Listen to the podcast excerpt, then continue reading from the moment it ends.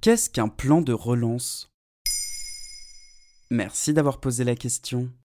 Le 3 septembre 2020, le Premier ministre Jean Castex a présenté le plan de relance de l'économie. En pleine crise sanitaire de la Covid-19, le plan France Relance a pour objectif de redresser le pays en trois ans. Mais avant d'aller plus loin, laissez-nous vous présenter notre partenaire. Ce plan de relance de 100 milliards d'euros doit, selon le gouvernement, transformer l'économie en investissant prioritairement dans les domaines les plus porteurs de l'économie. En fait, l'idée est de retrouver la situation économique que connaissait la France avant la crise et en regardant plus loin de bâtir la France de 2030. Et c'est beaucoup 100 milliards d'euros? Ça représente un tiers du budget annuel français. Sur les 100 milliards, 40% ont été financés par l'Union européenne. Et comme l'État n'a pas de réserve, il faut emprunter au marché financier. Il le fait par l'agence France Trésor qui émet des bons du Trésor et des obligations assimilables du Trésor représentant 339,9 milliards d'euros. Évidemment, l'État devra ensuite rembourser les sommes empruntées. Et concrètement, il y a quoi dans ce plan?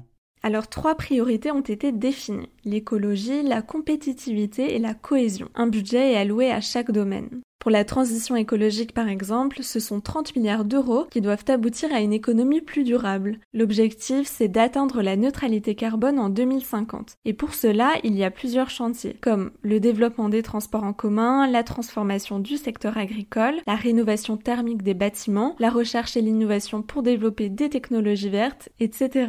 Je suis un type qui a fait beaucoup pour l'écologie.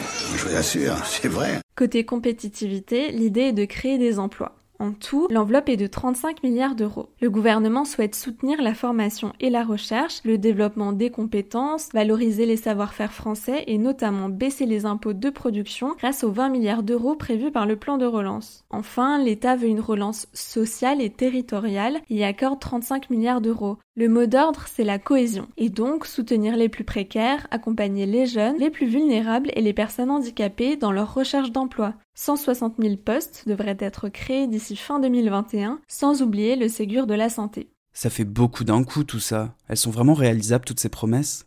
Comme d'habitude, il y a beaucoup d'annonces, mais tout ne sera pas fait en même temps. L'idée, c'est d'établir une entrée en vigueur progressive jusqu'en 2022. Certaines mesures ont déjà été adoptées. L'emploi des jeunes et l'activité partielle de longue durée. Les prochaines doivent être inscrites dans le projet de loi de finances pour 2021. Mais ça ne se fait pas si facilement. D'abord, le Parlement doit examiner les propositions en octobre, puis les voter avant la fin de l'année. Si l'écologie est présentée comme prioritaire, le ministre de l'économie Bruno Le Maire a annoncé que deux autres secteurs le sont aussi, les transports et l'énergie. Les transports auront 11 milliards d'euros, dont 4,7 pour la SNCF. Et ça donne quoi pour les secteurs très touchés par la crise? Les annonces pour le secteur de la culture étaient en effet assez attendues. Ça sera finalement 2 milliards d'euros, dont 432 millions pour le spectacle vivant, rassemblant musique et théâtre. Le patrimoine bénéficiera lui de 614 millions d'euros, essentiellement pour les établissements publics patrimoniaux comme le musée du Louvre, le musée d'Orsay, le château de Versailles. Le reste est dédié au territoire et notamment aux cathédrales avec un plan cathédrale de 80 millions d'euros. La création cinématographique bénéficiera de 165 millions d'euros. Le secteur de la presse, aussi fortement touché, recevra 140 millions d'euros dont 70 millions pour l'audiovisuel public, donc France Télévisions et Radio France. Le plan de relance doit donc guider l'action gouvernementale jusqu'à la fin du quinquennat en 2022.